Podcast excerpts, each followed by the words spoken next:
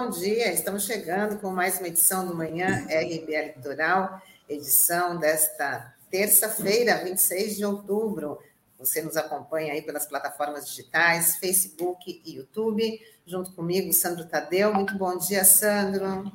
Olá, bom dia, Tânia. Bom dia, Taigo, Norberto. Bom dia especial a todos os internautas da RBA Litoral. Peço desculpas pela minha voz, porque ela sumiu ontem à noite, né? Então, está se recuperando aqui aos poucos. E acho que a gente também tem o Douglas, né? Douglas Martins, bom dia. Bom dia, Tânia Maria. Deu bonde, né? Como é que é? Deu tempo de pegar o bonde. Chegou agora, né? Já Antigamente você pulava, né? Ele saía, você saía correndo, pulava, saltava no estribo. Isso não é do tempo do, do, do Sandro, não. Mas você saltava no estribo e conseguia pegar o bonde. A verdade é isso. Agora, com a velocidade que tem, se você saltar, você dá com a cara no asfalto. É isso aí. Bom dia, Douglas. Bom dia, Tânia. Bom dia, Sandro. Bom dia, Taigo. Bom dia a você que nos acompanha pelas plataformas digitais. Nessa terça-feira, 26 de outubro de 2021. Que temos, Ana Maria? Bora lá. É... Hoje é dia do relatório da CPI da pandemia se tornar oficial. Logo mais, no Senado, os integrantes da comissão começam a votação. Uma vez aprovado pelo colegiado, a previsão é que o documento chegue à Procuradoria-Geral da República amanhã. Então, os senadores estão com, com pressa aí de enviar o relatório né, final para o procurador Augusto Aras, que Aí vai ficar naquela expectativa, né? Como é que ele vai avaliar esse relatório? Aí todos os holofotes se voltam para o Augusto Aras, né? É verdade, Tânia. Até porque é, esse, essa sessão começa agora às 10 horas, né? Então, daqui a pouquinho, é, quem estiver acompanhando a RBA, dá para sintonizar ali na CPI depois. E vai ser um. Ah, certamente haverá alguns pequenos debates ali sobre a inclusão de alguns nomes, enfim, algumas polêmicas finais ali, mas nada que desqualifique o, o, trabalho da CPI, né? Tanto é que um dos pontos ali de discordância de alguns senadores é a inclusão do governador lá do Amazonas, do Wilson Lima, é, por conta de tudo que ocorreu no, no estado, né? Naquela ocasião, é, o, o Amazonas ali foi o epicentro, né? Da crise, da falta de oxigênio e a gente tem que lembrar também que o Wilson Lima, né, era um governador, era um apresentador de TV muito popular, enfim, cometeu vários erros da gestão. Inclusive, a ex-secretária de saúde é, estadual era uma pessoa que é, tinha vinculação aqui à Baixada Santista, né? Era a ex-secretária de Bertioga, é, a Simone Papais. E agora, é, CPI chegando nessa reta final, tem esses nomes aí. O Bolsonaro é, existe o apontamento dele ser indiciado por nove crimes, e aí a, a, bola fica, a batata quente fica com a PGR, né, com o Procurador-Geral da República, Augusto Aras, que tem por dever de ofício é, dar sequência a isso. Né, e os outros, o relatório vai ser também encaminhado ao Ministério Público Federal para que outras providências sejam tomadas em relação a outras pessoas que estão indiciadas, como, por exemplo, é, nomes que ex-ministros, né, que passaram por lá, como o Pazuello, que provocou muitos erros, né, né, durante a gestão da pandemia e explica um pouco o porquê que a gente chegou nessa nesse triste número de 600 mil mortes. O fato mais, é, digamos, que causa mais expectativa é o que vai ser feito desse relatório. Mas também a gente tem que trabalhar com uma espécie de contra-expectativa. Porque, embora o relatório alinhe vários ilícitos, portanto, vá aí no campo jurídico, a condução, o desdobramento, a sequência desse fato, ela se dá no plano político mesmo, né? Ela vai se dar no plano político. E aí nós temos que avaliar como é que se comporta a Procuradoria-Geral da República. E para avaliar como se comporta a PGR, Não precisamos fazer exercício de futurologia, basta ver como ela tem se comportado até aqui. É, toda a discussão em torno dessas instituições, com relação ao comportamento delas, de leniência face ao bolsonarismo, está em pauta desde o primeiro momento.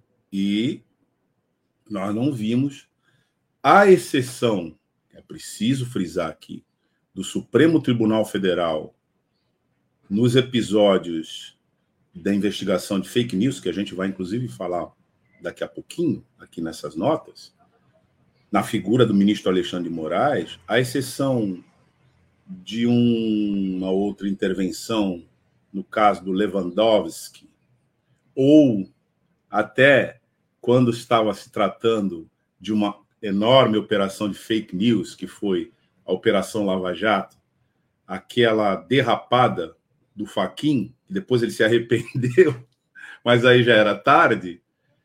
A exceção desses episódios específicos dentro do Supremo Tribunal Federal, e claro, da própria CPI no Senado, o fato é que as instituições da República, que têm que dar andamento a essas apurações de crimes ilícitos, etc., essas instituições não têm funcionado. Então, a questão é da expectativa para além do que está relatado, e são vários crimes relatados, ligando o presidente da República, nove, mais vários extensivos ao clã e todo o entorno, a despeito desse relatório, neste momento, o que a gente deve se perguntar é: e agora? Como vai agir a PGR? A avaliação, que a gente até pode conversar aqui rapidamente sobre ela, né? não é das mais otimistas. Ou, Sandro, Tânia, vocês têm expectativa de que, recebendo esse relatório, o Procurador-Geral da República, Augusto Aras, vai representar por crimes ali alinhados e dar sequência às imputações desses crimes para que seja é, operacionalizada a responsabilidade daqueles que estão ali apontados a começar pelo presidente da República. O que, que vocês acham? Olha, eu acho que ele pode né, continuar sendo o Augusto Aras, que ele estava no primeiro mandato da, da PGR, continuar com a mesma postura, mas que eu acho que a pressão vai ser muito maior. Tanto é que os senadores já estão é, estudando aí um caminho de, de, da responsabilização não depender apenas da, da PGR, dessa responsabilização chegar por via do Supremo Tribunal Federal, né, que aí eu não sei como é que, que procede esse caminho, mas eu acho que ele vai sofrer aí uma pressão muito grande, porque a sociedade inteira está na expectativa né, de uma responsabilização dos culpados né? Foi uma CPI muito diferente, uma CPI que foi acompanhada por toda a sociedade, né? ao contrário das outras que foram instaladas. Né? Pode ser, lógico que não tem. É, ele vai, é, acho que deve continuar ali do lado do Bolsonaro, mas a pressão vai ser muito forte. E, de repente, é como eu falei, os senadores podem encontrar um outro caminho né, para responsabilizar. É muito improvável, né, Douglas, que, que a PGR faça alguma coisa, né, pela lógica atual, né, mas como a Tânia falou, talvez com uma pressão popular, né, enfim, talvez esse quadro possa se reverter ao longo dos próximos meses. Né. Até porque também a CPI ela vai servir de base para certamente para muitas ações populares aí contra contra o governo federal, contra para responsabilizar de alguma forma pelas pelas perdas que ocorreram, né? Porque a gente já até conversou aqui, né? Já falou várias vezes sobre esse assunto, então muita é, ainda gera indignação e já estão começando a aparecer algumas ações nesse sentido na justiça para responsabilizar de alguma forma o governo federal e o presidente Bolsonaro por essas 600 mil mortes que ocorreram em todo o país. É. Aí nós estamos falando do nível de resposta institucional e a pressão das ruas. Então, por essas avaliações, nós teríamos, inclusive, separar essas coisas. Porque se não houver, o que, o que eu consigo concluir né, do que vocês colocam é: se não houver pressão das ruas, não vai haver resposta institucional adequada. Basicamente é isso. Com que eu concordo e, e acho que a maior parte é, de quem acompanha, milita e atua né, nessa questão leva isso em consideração. Aí caímos é, na capacidade de mobilização da sociedade civil para se insurgir contra esta situação. Então, é importante, inclusive para quem está nos ouvindo, nós estamos aqui uma interação da Elisa Cristina Riesco, que disse que não é possível que mais de mil páginas não deem nada. Esse é o sentimento que a Elisa, que está nos acompanhando aqui, apresenta, me parece, da maior parte da população. Da maior parte da população. Mas essa, essa situação, para ser efetivamente alterada, demanda, e eu também avalio isso, mobilização popular. Sem mobilização popular, só no plano institucional, a gente pode se frustrar. Bom, e, dando, e, e dando sequência aqui, a gente vai continuar falando sobre a CPI, da, é, sobre a Covid-19, porque a Justiça determinou a quebra de sigilo de prontuários de pacientes da Prevent Senior. Os, os investigadores querem entender o motivo de existir em alguns documentos a causa da morte pela Covid em outros não. Lembrando que, segundo a apuração da CPI da Covid, estes foram os casos do médico Anthony Wong e Regina Hang, mãe do empresário Luciano Hang, dono da Van, né? E esse tipo de situação também envolveu algumas pessoas conhecidas, né? Os atores, né? O Gésio Amadeu, é, o João Acaiabe, né? Que foi o tio Barnabé no sítio do Pica-Pau Amarelo, e também o, o jornalista esportivo Orlando Duarte, é, que teriam falecido de Covid, né? Enfim, então criou-se toda essa polêmica em relação a isso. E também tem um fato muito importante relacionado à Prevent Senior, porque hoje a Força Tarefa Criminal do Ministério Público de São Paulo vai ter uma reunião é, com representantes da Associação Paulista de Medicina. E a ideia dos promotores é que eles ajudem a identificar possíveis erros né, nesses prontuários de prescrição médica e até mesmo alteração nesses documentos, que é, por si só é um crime gravíssimo. Né? É, o Douglas pode até explicar melhor também o que, que na, na sexta-feira a Prevent Senior, né, os representantes da Prevent Senior assinaram aquele TAC, né, o termo de ajuste de conduta, tá correto, Douglas? Né? Termo de ajustamento de conduta. Sim, e aí se comprometendo a não indicar mais o kit COVID, que era composto por cloroquina e que é composto por cloroquina e outros né, aqueles outros remédios que já são comprovadamente sem eficácia. Então, teve esse comprometimento aí na última, na última sexta-feira, né, na Justiça, esse comprometimento do, dos representantes da Preven Sênior. O que, que isso significa, Douglas? Não, o termo de ajustamento de conduta, Tânia, é um expediente que o Ministério Público é, conduz quando ele faz uma investigação civil, não se confunde aqui com a investigação criminal. Quando ele faz uma investigação civil e na perspectiva dessa investigação surge é, a possibilidade ou o fato, né, tanto o risco como o fato de dano.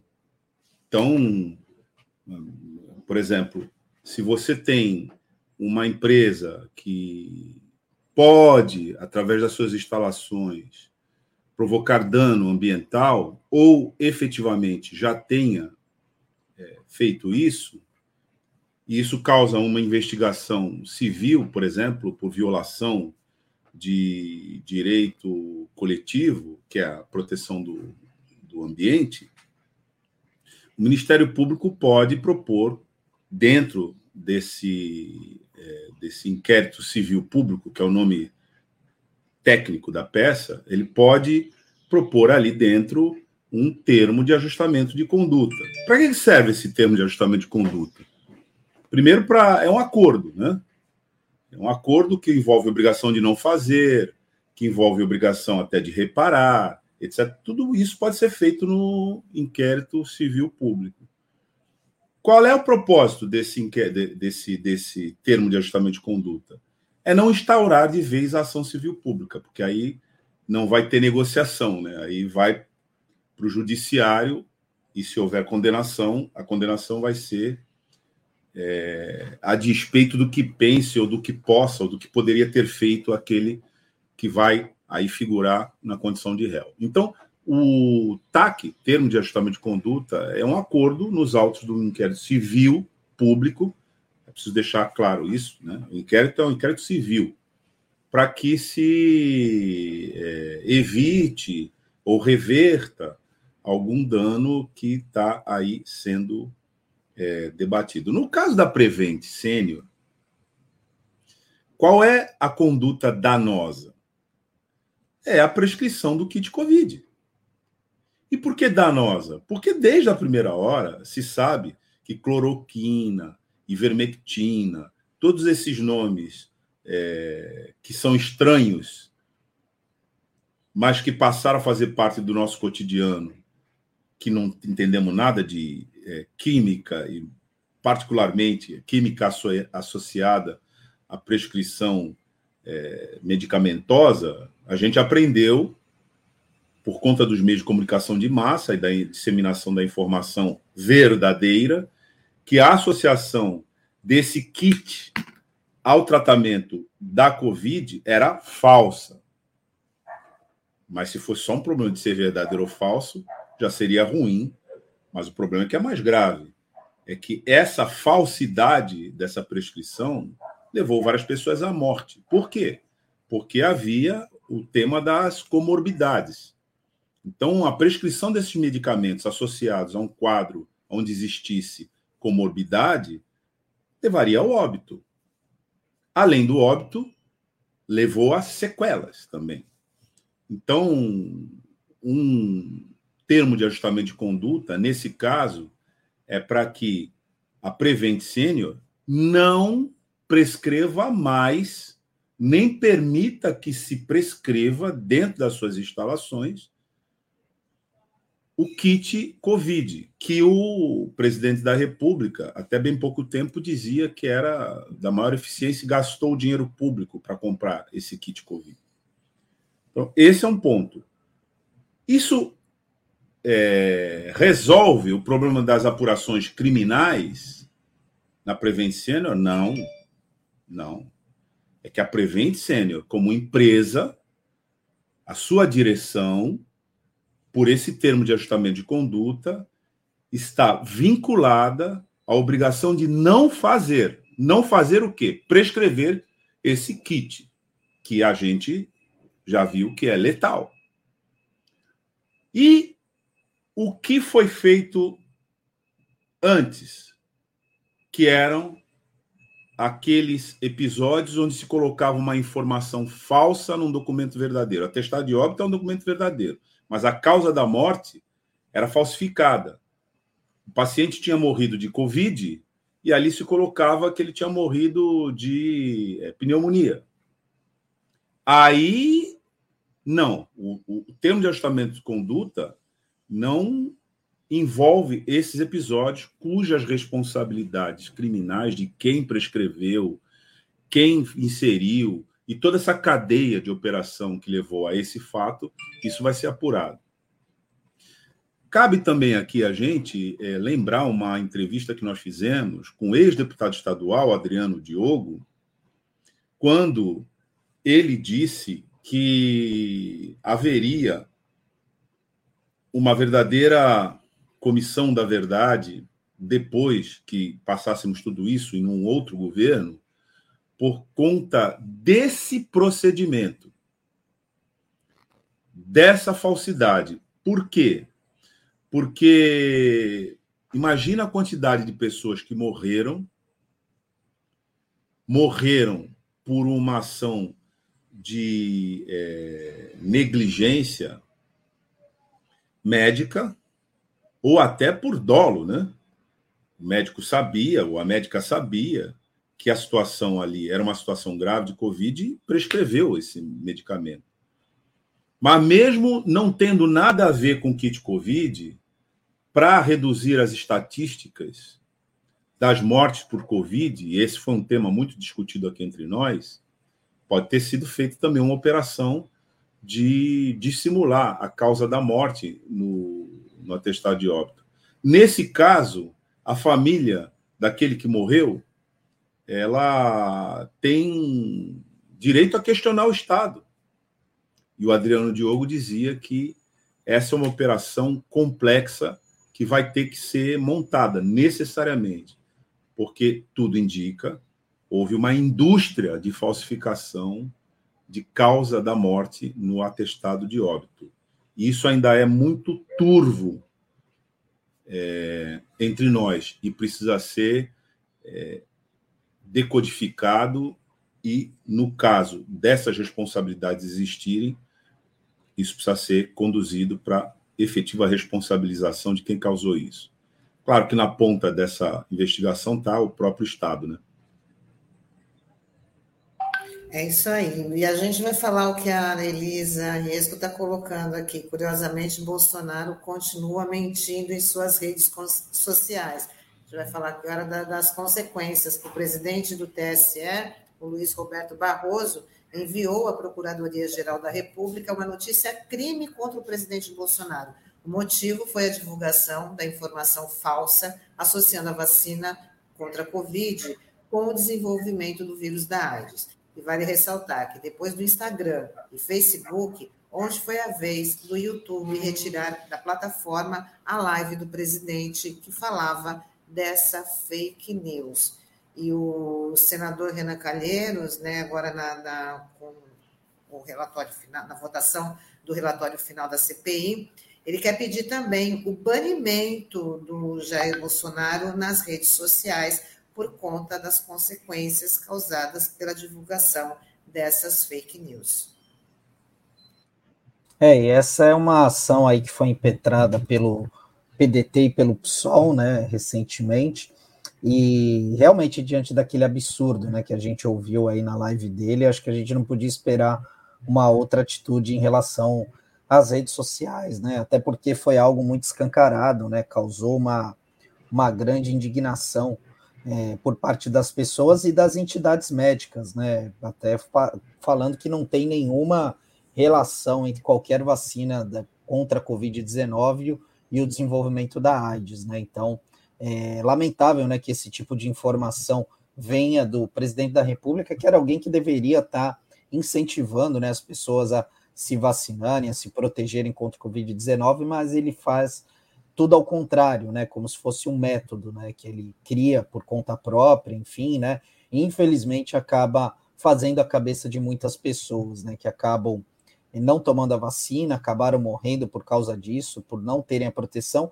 e também pela questão do kit Covid, né? Que a gente falou um pouco mais cedo aqui sobre isso, né? Infelizmente, muitas pessoas, inclusive do nosso entorno, acabaram perdendo a vida por conta dessa política é, desastrada aí do governo, política intencional, enfim, é de se lamentar.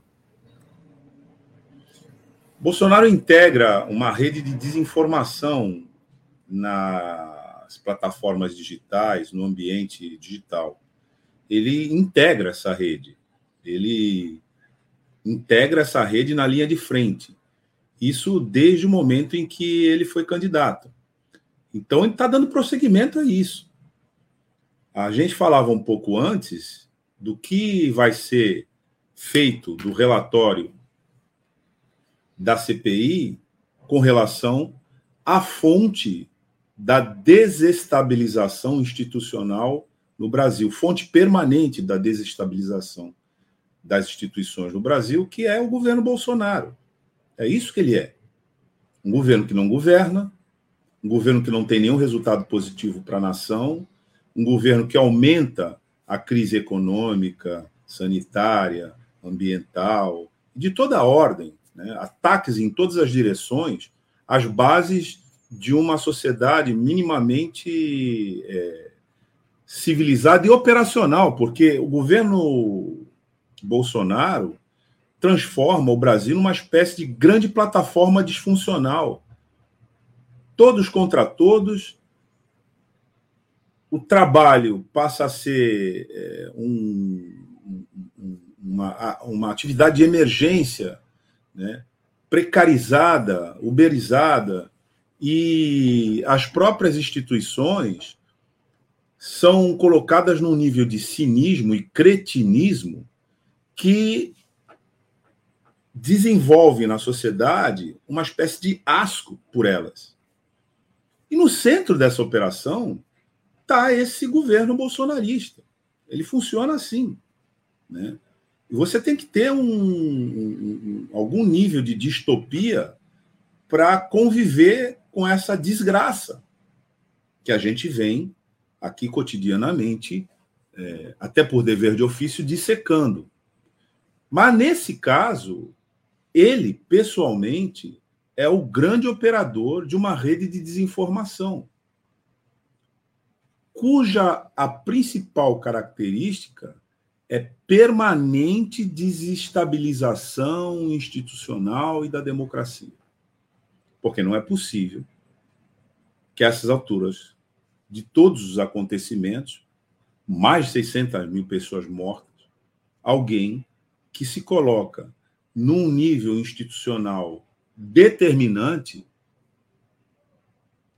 vá até as redes sociais, que a gente sabe o que significa poder hoje né, de inserção das redes sociais na vida cotidiana e diga que a profilaxia, que todo o esforço da imunização contra a Covid-19 pode provocar AIDS. Isso, isso por si já seria é, abominável, né? execrável. Mas o fato é que isso acontece. Então, nesse caso, você tem as próprias é, redes e as páginas, enfim, esses grandes espaços aí que circulam e dominam as redes sociais, tomando decisões no sentido de afastar, de interditar, de suspender a presença deste cidadão nas redes sociais. Ok. Né? Então, as plataformas por si fazem isso. Olha, é, é intolerável uma situação dessa. Mas e as instituições? Sandro, Tânia, e as instituições? A gente conversava isso agora há pouco. E as instituições? Então, você tem no ambiente virtual né, as plataformas suspendendo a presença do sujeito lá. Fora do ambiente virtual, no ambiente institucional real, você tem mais de uma centena de pedidos de impeachment. E as instituições? Você tem um relatório com mais de mil páginas, colocando a questão criminosa né? e atuação direta com dolo, intenção de cometer o crime é, detectado, investigado, provado, demonstrado. Agora sendo encaminhado para a PGR, como a gente discutiu antes. E as instituições. É nesse ponto que a gente se encontra. Agora, uma coisa é absolutamente certa. Esta figura que porta a faixa presidencial opera um grande esquema de desinformação nas redes sociais pessoalmente, toda quinta-feira, nas suas lives, portando a faixa presidencial e na condição de chefe do Poder Executivo Federal. É disso que nós estamos falando. Toda quinta-feira, isso é um crime continuado. Se você não, não detiver o criminoso, o crime vai continuar acontecendo. Não pode é, um, uma única figura sequestrar um país inteiro para esse tipo é, de, de espaltério. É verdade. Agora a gente pode, vamos acompanhar o resultado, porque o YouTube era, né, a, última medida da, dessas redes sociais que poderia tomar aí alguma providência e acabou tomando. Né? Então, parece que tem uma suspensão aí de, eu não sei de quanto tempo, então é capaz de, de, de tanto do presidente quanto a, quanto a rede bolsonarista que alimenta essas fake news, né? Então é capaz de sentir em alguma medida. Mas como o Beto Arantes colocou aqui, eles têm uma rede também, no, migrando para o Telegram, né, que também é uma terra sem lei, e é onde eles estão aí também é, movimentando essa rede de, de fake news.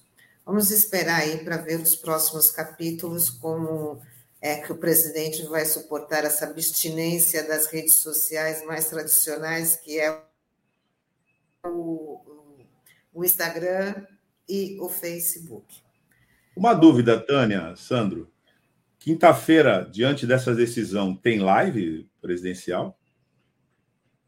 Não, parece que ele está banido. Acho que ele não pode usar o canal dele, né, Sandro? Aí ele dá uma exclusiva para a Jovem Pan. Aí, aí resolve o problema. é. Mas eu acho que. É a rede, né, Sandra? Né? É a rede. Hã? Ele, não pode, ele vai ter que apelar para a Jovem Pan mesmo, porque ele não vai poder usar essa semana, que parece que, o, que a punição, né, pra, devido ao crime que ele cometeu, eu acho que a suspensão é de uma semana. Mas a gente vai. O SBT pode exumar também o, a semana do presidente, lembra? Exatamente. Nossa. Ele tem alguns caminhos para divulgar. Né? Só e a Record ter... pode levar lá o seu é, domingo Isso. fake espetacular. Né? É, só que ele tem que também tomar cuidado, porque no canal né, vai da pessoa dele, tira o canal dele. Aí, dependendo do que ele falar pode complicar também a, essa, esses veículos né, que, estão aí alinhados com ele, mas ele também vai ter que ter um, um pouco mais de, de filtro. E a Elisa fala, ah, espera a justiça vindo dos tribunais internacionais, porque os daqui parecem anestesiados. A gente está com essa sensação, né? Mas é que nem o Douglas falou, tudo também vai depender dessa mobilização popular para cobrar aí da, das instituições essa um resultado, porque foram aí seis meses de trabalho, de revelações, né, de cair o queixo. Primeiro começou ali com o negacionismo, depois, como diz o próprio Renan, começou o negocionismo e depois ali um, uma mortandade inexplicável, né, com, com, com a questão da, tanto da Prevent por conta desse, desse kit COVID, com a existência desse kit COVID né, já comprovadamente ineficaz. Bom, a gente chegou. Hoje o nosso tema é sobre a reforma administrativa. Só uma, só uma observação, Tânia. Acho que você. Acho que tinha uma, tinha uma nota ainda aqui, no final, uma última, é, que dá conta do julgamento né, do, do abuso do poder econômico do TSE, especificamente na campanha, né? Ou do que hoje o TSE vai julgar, né? O, começa o julgamento né, de duas ações que pedem a cassação da chapa Jair Bolsonaro Hamilton Mourão. Né? É uma investigação que ela apura o disparo de mensagens em massa durante a campanha eleitoral de 2018. Então, é, isso já está demorando, né? Já devia ser, já devia acontecer, né, Douglas? É, não, é, eu, eu, só queria fazer referência a esse, esse fato, porque esse inquérito da fake news, Tânia, que é tocado lá no Supremo pelo Alexandre de Moraes, e as ações que tramitam no TSE, que cuidam inclusive da possível impugnação, né, anulação aí da eleição, por conta do mesmo episódio, né? Mesmo episódio não, mesmo fato, um outro episódio, mesmo fato, né? Que é o impulsionamento de notícias falsas. Eles dão é, para a gente a compreensão adequada de que existe um esquema de permanente funcionamento. Inclusive, as investigações dão conta de que esse esquema estava em pleno funcionamento no 7 de setembro também, na tentativa de golpe de Estado que houve uma tentativa de golpe de Estado no último 7 de setembro.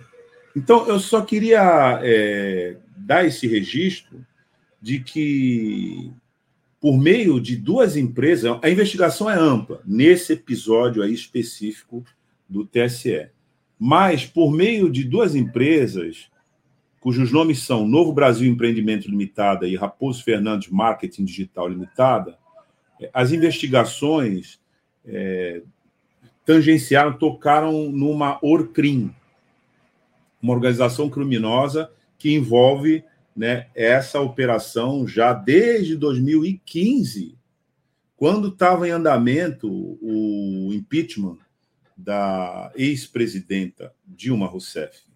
É, ela, essa, essa operação já vinha se articulando.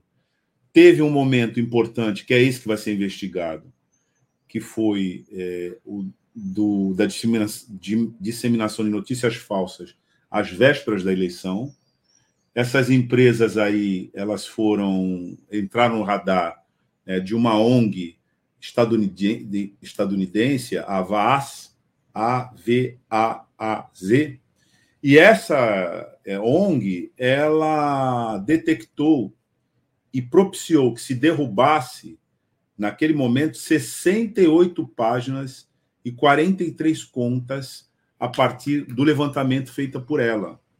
Todas essas páginas estavam é, atuando para distorcer as informações nas eleições e, e, fizeram isso com sucesso. Então, só para dar esse registro, que isso já acontecia lá, continua acontecendo. A Polícia Federal está investigando esses episódios, mas parte dessa investigação, inclusive o compartilhamento de informações entre o Supremo Tribunal Federal no inquérito das fake news, tocada pelo Alexandre de Moraes, e a própria Polícia Federal, que é nesse caso investiga por determinação do Tribunal Superior Eleitoral as fraudes nas eleições de 2018. Isso é extremamente importante, mas entra, né, Sandro e Tânia, naquela conta que a gente vinha debatendo um pouquinho antes de qual seria a reação institucional, pelo menos a potência dessa reação diante é, de episódios que já têm tecnicamente status de prova, né? Com relação a essas fraudes. Era isso. Eu, eu penso que é importante encaixar essas peças aqui para que quem nos acompanha também possa fazer é, uma avaliação de como tem várias pontas aí que aparentemente estão soltas, mas o novelo é um só. É verdade. Bom, vamos falar da PEC 32, né, que está aí para ser votada no, no, no, Congresso, e quem vai conversar com a gente é a diretora do Sintrajude, Sindicato dos Trabalhadores do Judiciário Federal, Luciana Carneiro. Vamos conversar com a Luciana, já vamos embarcar.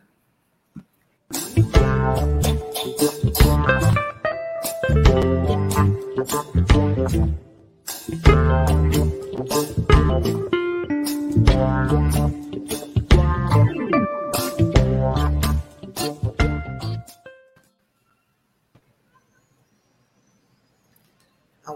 acho que houve algum problema com Luciana. Bom dia. Então, nós não estamos te vendo, Luciana, só estamos te ouvindo. Você pode ligar a câmera? A câmera? É, eu acho. Nada? Não. Está ligada. É, nós não estamos te vendo. Vamos fazer o seguinte: você sai, entra novamente, né? E aí a gente tenta se conectar. Enquanto isso, enquanto a, a, a Luciana tenta reconectar, vamos falar que a partir de hoje já estão valendo os novos preços dos combustíveis nas distribuidoras, anunciados pela Petrobras. A gasolina teve aumento de 21 centavos por litro, ou seja, o valor agora é de R$ 3,19. O diesel subiu de R$ 3,06 para R$ 3,34. Não está fácil, não, né? É verdade, até porque quem se antecipou ontem já teve que correr no posto para tentar abastecer, mas mesmo assim é, é impressionante como o pessoal reajusta rápido, né? O preço mal anunciou, tem alguns postos aí que já já fazem a correção ao, praticamente em tempo real. Ao contrário, quando o inverso já, já não é a mesma coisa, né? Quando há diminuição que faz tempo que isso não acontece, né? Aí realmente é, o pessoal, é, é, os donos de postos não têm essa mesma sensibilidade, né? E realmente é um quadro bastante complicado, né? Tanto é que virou rotineiro, a gente vê notícias aí em São Paulo de motoristas de aplicativo cancelando corridas, mas vira e mexe isso também tem ocorrido aqui na nossa região, né? E tem dificultado a vida de muita gente que acabou optando por trabalhar, deixar o carro em casa, por usar os aplicativos em vez de táxis, né? Então, realmente tem sido um quadro bastante desafiador para muita gente e principalmente para esses trabalhadores. Né? É. Eu fico aqui pensando o seguinte. Tânia, Sandro, já não é mais, né, a, uma excepcionalidade o aumento, né? Isso aí Tânia chamou essa matéria dizendo: olha, mais uma, mais um reajuste, mais um aumento. Aí a gente fica a pensar: é, na verdade, toda semana está acontecendo isso. Então, o esforço que se está fazendo, e eu penso que isso pode dar ruim, né, é o de naturalizar essa, essa rotina. Parece que estão querendo naturalizar isso, né? Olha, todo dia, então você já vai se acostumando que toda semana vai ter um aumento de combustível. E você vai se acostumando também para o fato de que você vai ficar muito tempo sem ter aumento de salário, né, de vencimento. É evidente que isso aí, uma hora, vai explodir. Né, e está ficando inviável. Agora, a gente falou disso ontem, né? É, e é sempre importante ressaltar. O que acontece qual é o mistério por trás da bomba aí de gasolina? Né? É o, a política de paridade e preço internacional. Por que, que essa política de paridade e preço internacional causa esse aumento é, agora praticamente cotidiano né, dos combustíveis? Porque uma primeira parte da operação foi desmontar, sucatear e inviabilizar as refinarias. Porque não basta só você prospectar o petróleo e, eu, e a gente está falando isso porque a gente já entrevistou vários é, vários agentes aqui, né, dessa desse universo né, mais específico é, da da discussão sobre combustíveis, etc. A gente falou com o Guilherme Estrela, o geólogo responsável ou pelo menos que esteve à frente do projeto pré-sal, antes dele existir praticamente.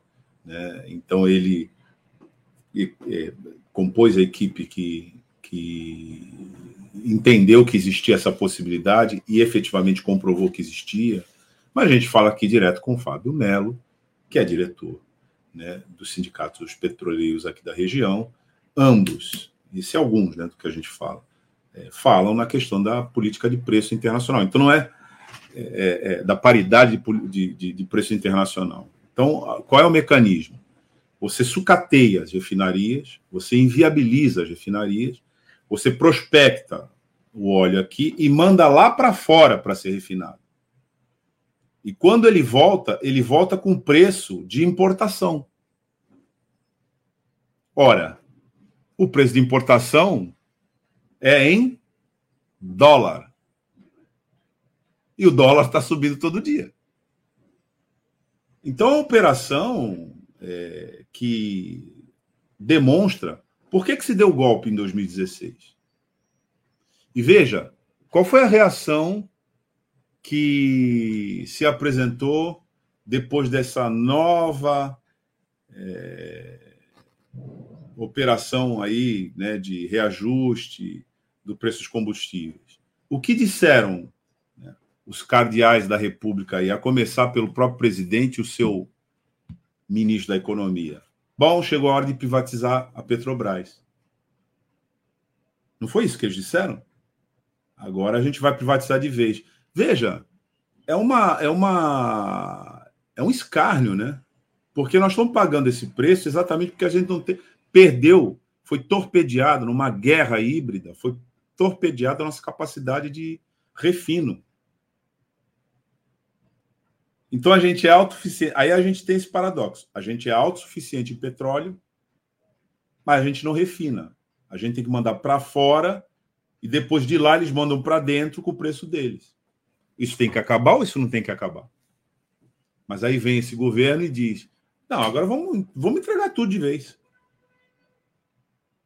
Então, o que está por trás da bomba, e aí a gente pode falar também do preço do, do, do, do gás de cozinha, e aí, por um efeito é, de ricocheteamento toda a economia, né, é essa política entreguista que preside né, as decisões do golpe, desde o golpe de 2016, e aqui, no caso, este governo nefasto ao qual a gente tem sido obrigado a conviver desde 2018.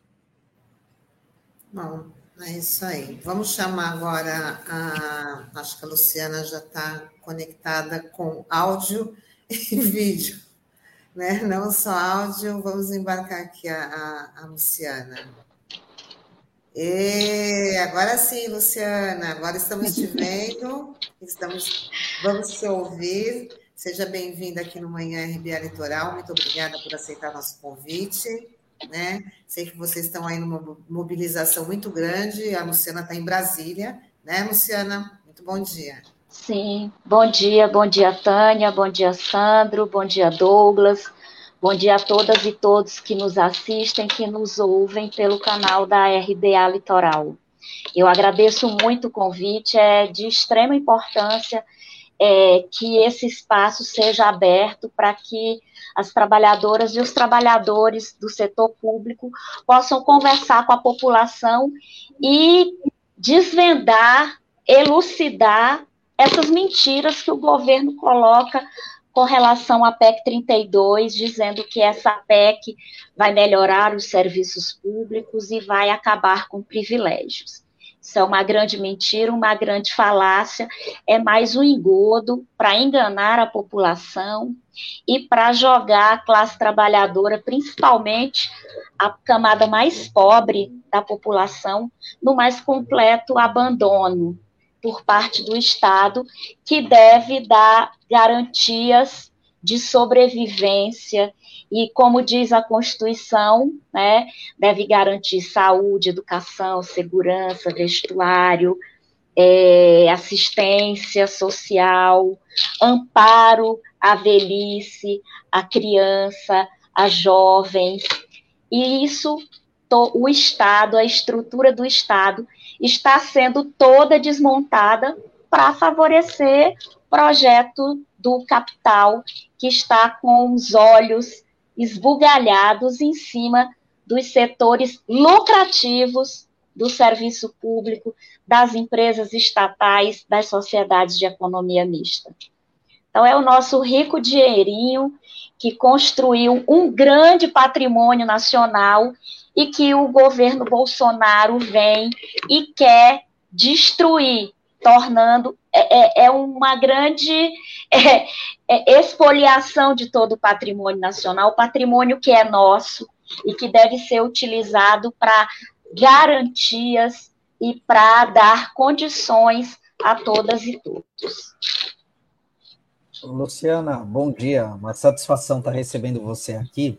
E eu queria que você falasse sobre uma ação que o Sintrajude tem feito aí de fazendo uma de fazer uma visita de protesto aos deputados aqui de São Paulo, né?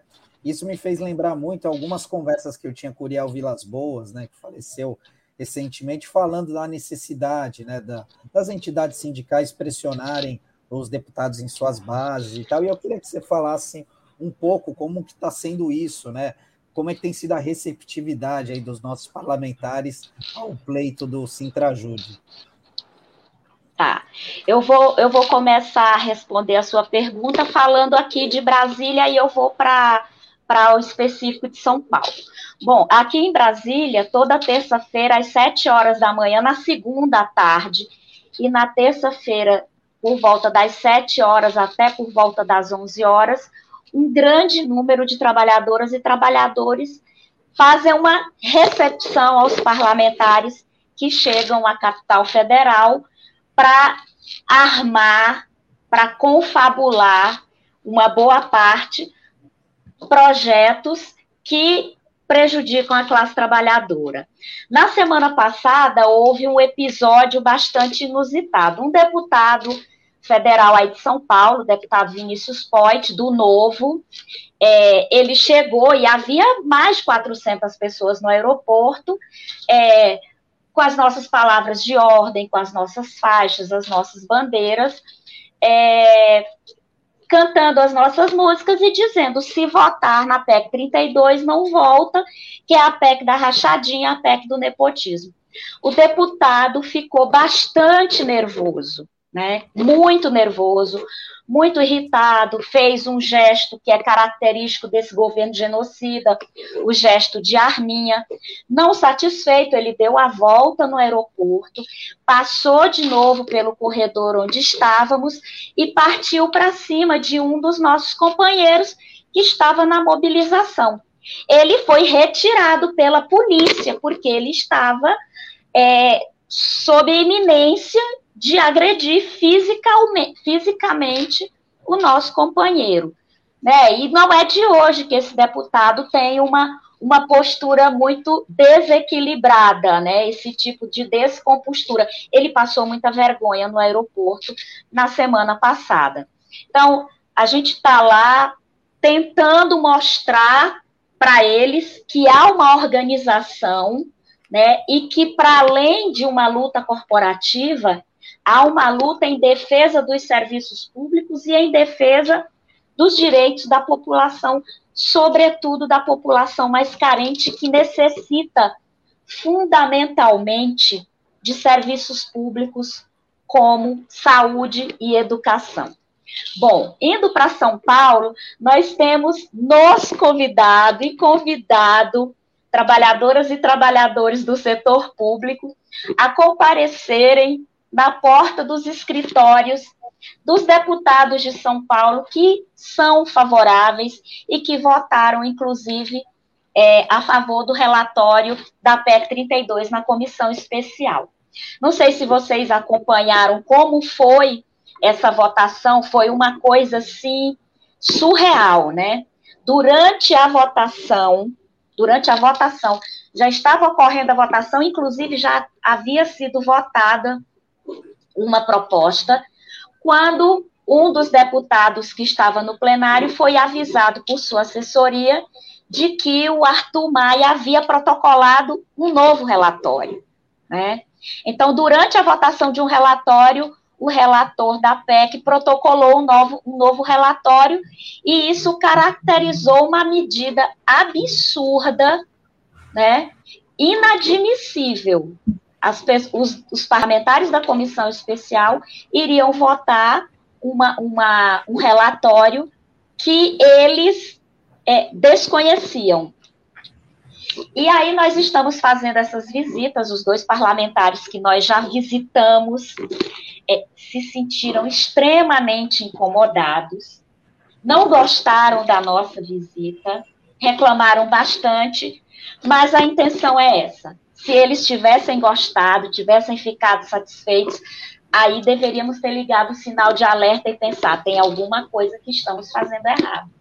Né? Então, a intenção é incomodar mesmo e fazer com que essas pessoas revejam a sua posição, né? Porque eles estão votando contra a classe trabalhadora, aprovando medidas que favorecem o grande empresariado nacional, os grandes grupos é, do capital internacional, para se apropriarem de todo o nosso é, patrimônio. Não é à toa que eles querem privatizar os Correios, privatizar a Eletrobras, privatizar a Caixa Econômica, o Banco do Brasil, a Petrobras. O Paulo Guedes, na entrevista que deu no domingo, ele disse que a culpa do preço alto dos combustíveis e do preço alto da energia elétrica é por conta da Eletrobras e da Petrobras serem estatais. Né? Então, ele diz que se vender a preço de banana, a situação vai melhorar. Mas a, a reforma trabalhista que retirou direitos e que disse que, que estabeleceu, que legalizou, que tornou legítima, que vale mais o negociado sobre o legislado, não gerou empregos. Assim como foi feito com a reforma da Previdência, que também Paulo Guedes e seus asseclas e os parlamentares que votaram a favor disseram que geraria milhões e milhões de empregos. Que empregos foram gerados se mais de 15% da população está desempregada? Né? E os que têm algum tipo de trabalho não têm uma relação de emprego, não têm vínculo de emprego, são trabalhadores que trabalham para ganhar por hora. Então, são pessoas que no final do dia ganham o suficiente para comprar um prato de comida e olhe lá. Então, esse tipo de emprego que as pessoas votaram em 2016 e em 2019. E agora vem de novo dizendo que se a PEC 32 for aprovada, gerará uma economia ao longo dos anos de 300 bilhões de reais. E esses 300 bilhões, segundo Paulo Guedes, 30 bilhões serão usados para custear o novo Auxílio Brasil. Como que ele diz que uma economia que vai ser gerada em 10 anos vai custear esse programa? Há uma única finalidade com essa fala: jogar a população mais uma vez contra trabalhadoras e trabalhadores do setor público para dizer, olha, eles não querem que a população receba o Auxílio Brasil, o auxílio emergencial. É por conta deles que o presidente não vai pagar o Auxílio Brasil, o auxílio emergencial, ou seja lá o nome que ele queira dar. O que de fato há por trás disso é um desmonte de toda a estrutura para tentar convencer a população de que nós, que movimentamos os serviços públicos, que somos avaliados diuturnamente por nossos chefes, pela população, que gostaríamos, que desejamos e que procuramos prestar o nosso atendimento, prestar serviços públicos eficientes e de qualidade nós somos colocados mais uma vez como um alvo ambulante, né? Então nós somos os culpados pela reforma da previdência que eles diziam que a previdência estava quebrada. E agora eles dizem que os serviços públicos não têm a qualidade desejada por nossa culpa, sendo que nós temos a emenda constitucional 95 que estabeleceu um teto para investimento primário, né? Ou seja, investimento em saúde, educação, transporte, assistência social, que a nossa população precisa muito de assistência social. Esses investimentos estão congelados. O que não foi congelado foram os investimentos para pagar juros e amortizações da dívida pública. Uma dívida que financia o grande capital, que enriquece bancos, que enriquece especuladores. que, que favorece as mesmas pessoas, os mesmos bilionários que ao longo desses um ano e sete meses se tornaram cada vez mais ricos à custa da miséria da classe trabalhadora que tem que comer osso, pagar por osso, que tem que impedir que o caminhão de lixo saia, porque ele precisa recolher os restos de comida que estão lá no lixo. Quando eu assisti a esse vídeo, eu me lembrei muito de um vídeo chamado Ilha das Flores. É um vídeo muito antigo, acredito que muitos e muitas tenham assistido, em que davam para a população, permitiam que a população acessasse o lixão para recolher o que não servia aos porcos. A gente está vivendo isso. Então, essa reforma, se passar, o que a gente vai ver diuturnamente será esse tipo de cena, cada vez mais frequente, mais comum e cada vez mais jogada para debaixo do tapete por uma elite liberal, conservadora, que só vê a classe trabalhadora como um óbice a aumentar cada vez mais os seus lucros e os seus privilégios de branco, de rico, de elite. Luciana, é, bom dia. Obrigado por você dia, ter Douglas. aceito participar conosco aqui no Manhã RBA Litoral. Eu vou começar pedindo para que o Taigo coloque aí na tela a matéria que foi é, objeto do próprio órgão de comunicação do Sintrajude, que nos dá é, a informação que a Luciana disse ainda há pouco, né, sobre a agressividade do deputado é, naquele episódio que ela citava lá, né, na Câmara Federal. Então diz assim: a delegação do Sintrajude está em Brasília contra a reforma que teve o ato no aeroporto, Câmara e Praça dos Três Poderes nesta terça e volta às sedes dos poderes republicanos nessa quarta, com performance denunciando genocida.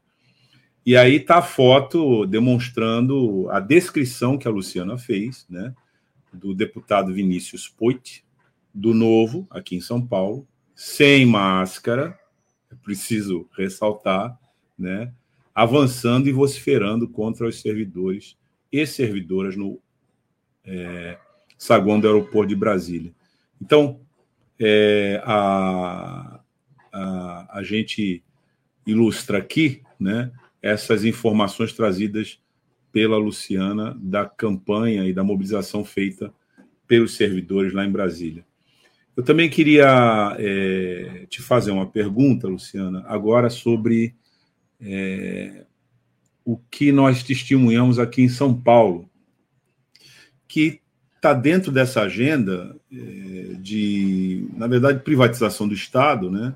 Que envolve a PEC 32 em nível federal, mas aqui em nível estadual, falando do Estado de São Paulo, foi aprovada recentemente também uma medida de privatização do Estado, que veio pelo projeto de lei complementar 26 de 2021, que é a reforma administrativa aqui no Estado de São Paulo. Ataca diretamente os servidores, permite é, a contratação sem concurso e, inclusive, suprime o direito de greve dos servidores, né? medida que até seria inconstitucional e que eu gostaria que você comentasse, porque admite que, se o governo do Estado avaliar como não razoável o prazo de uma paralisação dos servidores, ele poderá contratar é, diretamente, administrativamente, é, servidores para isso, ou seja, na prática, é, suprime o direito de greve dos servidores. Essa é uma das medidas do projeto de lei complementar, que agora já é realidade aqui em São Paulo, mas de, as demais dão conta da possibilidade permanente de contratação sem concurso, Queria que você é, comentasse é, isso, Luciana, e nos dissesse se isso já não é uma espécie de é, avant-première aqui em São Paulo do, da, da, da, da, emenda constitucional 32, que todos nós lutamos para que não seja implementada aí em Brasília. Muito boa a sua colocação, Douglas. É isso mesmo. É, o governador de São Paulo, João Dória, é, ele diz que é oposição ao governo Bolsonaro. Faz-me rir, né? Aliás, faz-nos rir, porque ele é um dos responsáveis por esse genocida estar tá ocupando é, o cargo de presidente da República, né? Não nos esqueceremos nunca do Bolsonaro. Não nos esqueceremos nunca do prefeito de São Paulo, do Bruno Covas, que também contribuiu para a eleição de Bolsonaro e que, antes de morrer, nos deu de presente o prefeito Ricardo Nunes. Um prefeito que ficou durante toda a campanha eleitoral escondido por ser agressor de mulheres, por estar envolvido em rachadinhas com relação às creches municipais. Então, são esses os legados dos governos do PSDB em São Paulo. E aí depois vem dizer que é contra Bolsonaro e já antecipa uma reforma administrativa no estado de São Paulo. Assim como o Ricardo Nunes está querendo aprovar, vai para está sendo discutido e vai para o segundo turno o Sampa Preve. Né, o Sampa Preve que vai aplicar um percentual é, mais alto a, toda, a todos os trabalhadores e trabalhadoras municipais da contribuição previdenciária. Mas, ao contrário do que é, os governos esperam, está havendo mobilização da classe trabalhadora, a classe trabalhadora está organizada para impedir esses grandes retrocessos. E o judiciário, do qual eu faço parte, compactua com essas retiradas de direito quando diz em seus julgamentos, quando as nossas greves são levadas ao Poder Judiciário, quando diz que a greve é ilegal, ou quando diz que para que a greve permaneça, deve se manter um percentual mínimo de 80% dos serviços. E aí agora eles colocam definitivamente na lei, eles constitucionalizam que quando as trabalhadoras e trabalhadores do setor público fizerem greve, eles podem contratar emergencialmente pessoas para cumprir as nossas tarefas. Né? Então, é, é mais uma afronta, é mais uma agressão a direitos conquistados à custa de sangue, suor e lágrimas. Nós não ganhamos é, direitos que foram constitucionalizados, como, por exemplo, nós não conquistamos o direito de ter na Constituição e de ter na Lei 8.112 que os cargos e empregos públicos devem ser providos por meio de concursos públicos, de provas e ou títulos. Essa garantia constitucional vai ser derrubada caso essa PEC 32 seja aprovada. A regra será a contratação por tempo determinado de até 10 anos e a terceirização. A terceirização já está presente nos serviços públicos há bastante tempo e nós combatemos a terceirização. Eu gostaria de chamar a atenção para o trabalhador e trabalhadora que nos ouve, que nos assiste, quando a gente fala que combate a terceirização, nós não combatemos os trabalhadores terceirizados. Nós combatemos o trabalho terceirizado, que é um trabalho precarizado, que as empresas ganham muito dinheiro, subtraindo salários e direitos das trabalhadoras e trabalhadores. Se essa PEC 32 for aprovada, companheiras e companheiros, será a institucionalização do nepotismo em todos os órgãos públicos. Os aparelhos estatais, como hospitais, escolas, postos de saúde, poderão ser repassados à iniciativa privada e a iniciativa privada simplesmente chegar lá e gerir para ganhar dinheiro. Então, eles vão usar o quadro de pessoal, vão, usar todos os equipamentos que por lá estiverem, só para arrecadar o dinheiro. Então, vejamos: outubro é o outubro rosa, em que é trabalhada a prevenção e o combate ao câncer de mama. Novembro está chegando, segunda-feira que vem, primeiro de novembro, conhecido como Novembro Azul, onde se faz campanha nacional, mundial, de combate e prevenção ao câncer de próstata. Sem o postinho de saúde que existe no bairro, que existe na comunidade, qual a possibilidade que homens e mulheres terão de realizar esses exames preventivos? Qual a possibilidade que teremos de creches para as mulheres trabalhadoras deixarem seus filhos e poderem trabalhar? Tudo será pago sob o falso argumento de que é, o que é público não serve, que vale tão somente o que é privado. O que é privado nos remete a Prevent Sênior, que serviu de laboratório nazista para matar idosos à custa de um tratamento não reconhecido pela comunidade científica. No SUS, embora tenhamos tido o ministro da Saúde que fez de tudo para que esse tratamento precoce, genocida, que matou muitas pessoas, fosse imposto, ele não obteve sucesso. Porque, graças à estabilidade das trabalhadoras e dos trabalhadores concursados, que podiam e que podem e que esperamos possam denunciar qualquer ilegalidade que porventura ocorram. A estabilidade é uma garantia à população de que o médico e uma enfermeira podem se recusar a aplicar, a adotar o tratamento precoce, porque o ministro da Saúde mandou. Né? Então, são retiradas de direitos, são fake news. Pessoas, a vacina contra a Covid-19 não causa AIDS.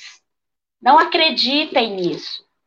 A vacina contra a Covid-19 é uma maneira de preservar vidas, de resguardar a nossa vida e a nossa saúde. Quem não tomou a vacina, repense. Quanto mais pessoas recusarem a vacina, mais tempo levaremos para conter essa pandemia. Não acreditem que a PEC 32 trará algum benefício. Não trará benefício a ninguém da classe trabalhadora. Somente ao grande capital, aos grandes empresários que querem todos os hospitais e todas as escolas privadas, que querem ganhar bilhões com a privatização dos Correios e da Eletrobras. É, Luciana, a gente já está chegando aqui no final da, da, nossa entrevista, mas dia 28, agora de outubro, é o dia do funcionário público, né? Então, eu queria que você falasse aí se tem alguma atividade especial programada para esse dia, para aumentar aí essa, essa mobilização dos servidores em Brasília e se ela está amplificando para outras cidades também, para manter aí essa pressão nessa mobilização. Eu queria acrescentar aí a pergunta da Tânia, uma outra é, pergunta, na verdade, informação é, sobre a entrega da, do relatório da CPI hoje. Né? É, se, primeiro, se, se tem alguma mobilização prevista para esse ato de entrega, envolvendo os servidores, enfim, algumas é, dessa, alguma dessas categorias, porque afinal de contas é um relatório, né, que sintetiza um desvio criminoso das funções estatais. e como é que é, o Sintrajude, especificamente o Sintrajude, né, avalia é, essas violações que foram apresentadas aí ao longo da, desse relatório.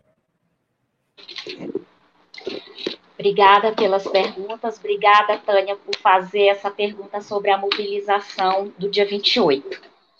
Bom, no dia 28, dia do funcionalismo público, do, funcion... do servidor público, é, está sendo organizada nacionalmente é, atividades para colocar mais uma vez para a população todas as mentiras é, com relação à PEC 32, com relação a todo esse projeto de privatização do governo, não só do governo federal, mas também dos governos estaduais. Em 2020, o governador João Dória, mais uma vez, é, extinguiu vários órgãos públicos do estado de São Paulo. Dentre eles, é, estava a privatização do Instituto Butantan. Sabe, o mesmo Instituto Butantan, que ao longo dos meses tem produzido vacina e salvo milhares e milhares de vidas, pois é, o governo João Dória, Dória quis privatizar. E foi uma luta muito árdua, muito grande das trabalhadoras e trabalhadores, tanto federais como estaduais e municipais do estado de São Paulo, que compomos um fórum estadual dos trabalhadores e trabalhadoras do setor público de todos, todas as esferas, que fizemos grandes atos, grandes manifestações, nos mobilizamos para enfrentar mais um projeto de João Dória que prima pela privatização, que prima pelo apadrinhamento, pelo nepotismo e que prima pelo lucro dos seus amigos. Então, no dia 28, em São Paulo, na cidade de São Paulo, haverá um ato às 17 horas na Praça da República. 16 horas na Praça da República. É muito importante que mais e mais pessoas participem, que engrossem essa fileira na luta contra as retiradas de direito, tanto pelo governo Bolsonaro, como pelo governo Dória, como pelo prefeito Ricardo Nunes. Aqui em Brasília haverá também um grande ato organizado todos os atos, todas as centrais estão unificadas nessa luta contra a PEC 32, em defesa dos serviços públicos, em defesa da classe trabalhadora. Então, nacionalmente teremos grandes atos. É, Hoje à tarde teremos mais uma tarde de vigília, Douglas, em frente ao anexo 2 do Congresso Nacional. E a apresentação do relatório da CPI é um motivo a mais para que leve mais e mais pessoas a comparecerem a essa vigília. Né? Então, os deputados que estão contrários à PEC 32, que estão contrários a esse projeto de privatização, estão planejando atividades, estão é, se integrando a nós e nós chamamos, convidamos, fazemos um convite aqui, uma convocação a todos os trabalhadores e trabalhadoras e a população que também venha participar conosco dessas mobilizações e desses atos.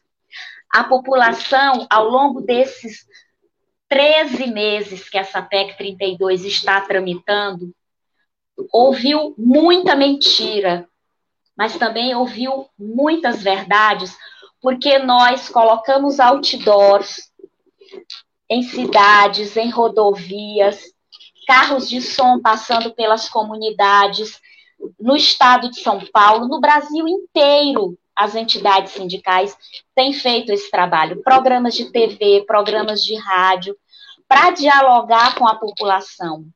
E a gente tem visto um resultado, um resultado muito bom. Eu sempre ando com meu adesivo aqui, ó, não a PEC 32. E onde eu vou, as pessoas me param e me perguntam o que é essa PEC 32. E quando eu começo a falar, as pessoas, ah, entendi, o que, é que vai ser de nós? Pois é, o que será de nós? Nós precisamos de saúde, precisamos de educação, precisamos de segurança. E eu gostaria de chamar a atenção aqui para as trabalhadoras e trabalhadores das carreiras que foram colocadas como carreiras exclusivas de Estado na PEC 32. Companheiras e companheiros, essa luta precisa cada vez mais de unidade.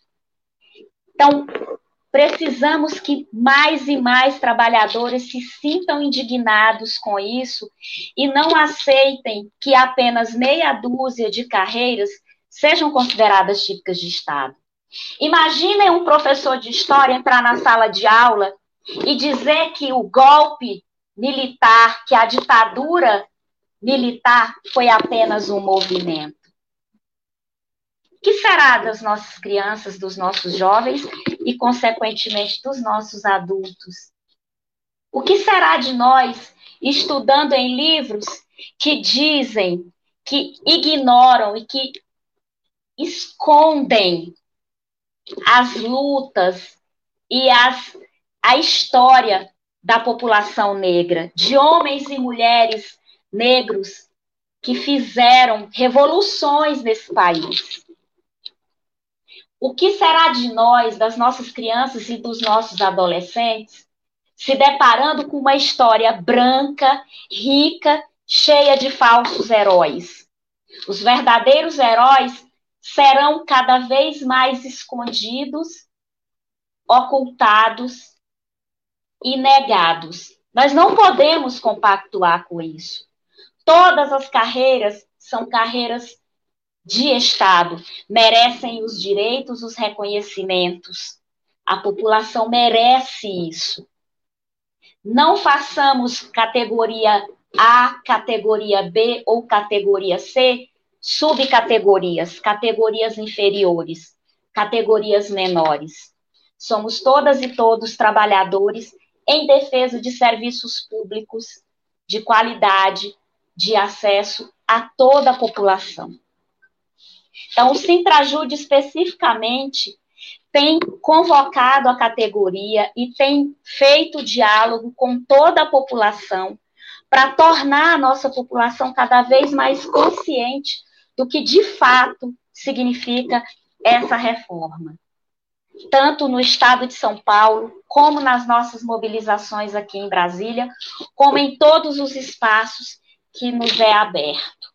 Eu agradeço mais uma vez o convite, me coloco à disposição, coloco a entidade Sintrajude à disposição para qualquer outros esclarecimentos, para qualquer outra participação que vocês precisarem considerarem importante.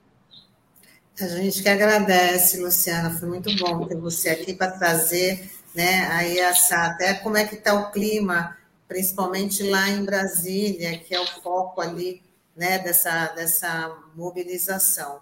Então, a gente também conta com você, qualquer novidade, você Obrigada. conta com a gente para a gente divulgar, porque a luta é a mesma, né? É, não só nos municípios, como você falou, nos estados e nos, nos funcionários públicos federais.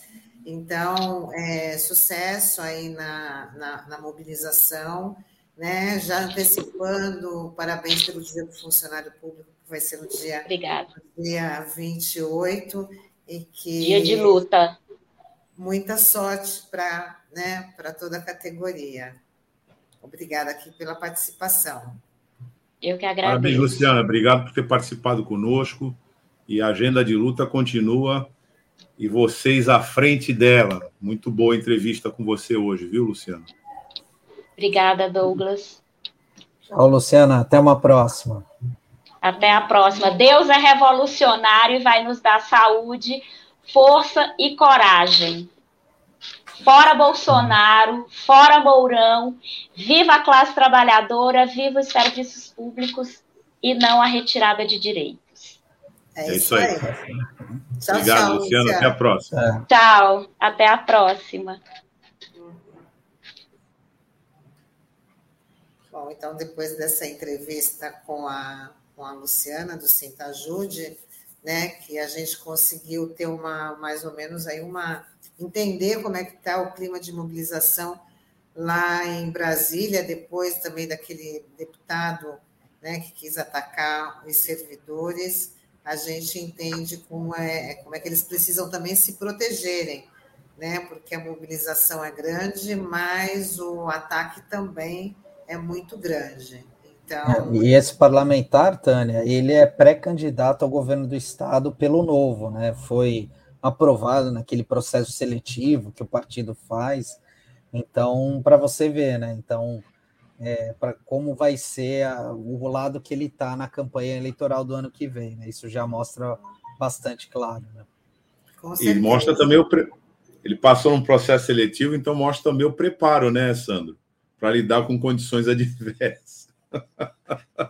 Não tá fácil, não. Eu acho que esse teste aí não, não existia lá, não. Porque se o cara destempera desse jeito, né? Ainda faz um monte de barbaridade dessa, ele parte para para briga desse jeito aí, de novo não tem nada. Aliás, esse método é bem antigo no coronelismo político brasileiro. Né?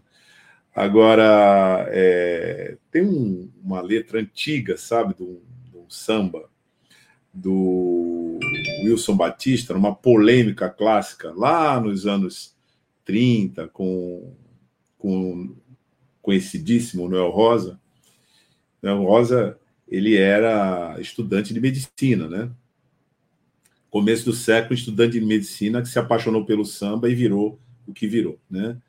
Mas ele, numa polêmica aí com o Wilson Batista, os dois começaram a disputar no samba e o Wilson fez um verso primoroso que diz assim: é, Não fica bonito um bacharel brigar. Eu acho que se aplica à cena que a gente botou aqui, né? É, e que foi tão bem descrita, né? É, e agora é, é, surpreendente essa informação que o Sandro traz, né? De que, bem, o, o, a exemplo das empresas, né? É uma tentativa de é, mercantilização dos partidos.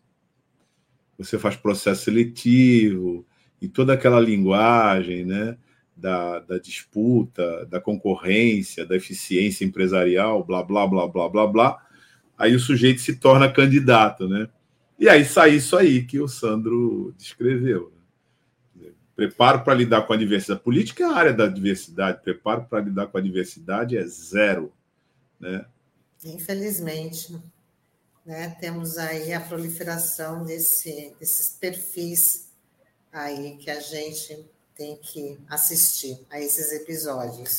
Bom, vamos dar um tchau para nossa audiência, agradecer aí a companhia do pessoal que interagiu com a gente e pedir para compartilhar aí o nosso conteúdo, curtir a nossa página, né? Esse, essa, a, Manhã RBA Litoral, que é da Rádio RBA Litoral, né, uma rádio, um projeto da, apoiado pela Fundação Setaporte, pelo Sindicato Setaporte.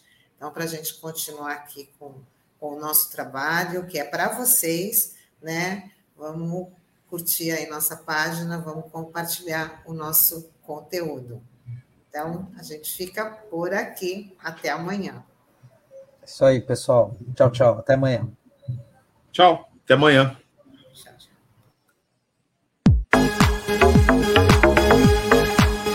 Rádio Brasil Atual Litoral é uma realização da Fundação Setaporte, apoio cultural do Sindicato Setaporte.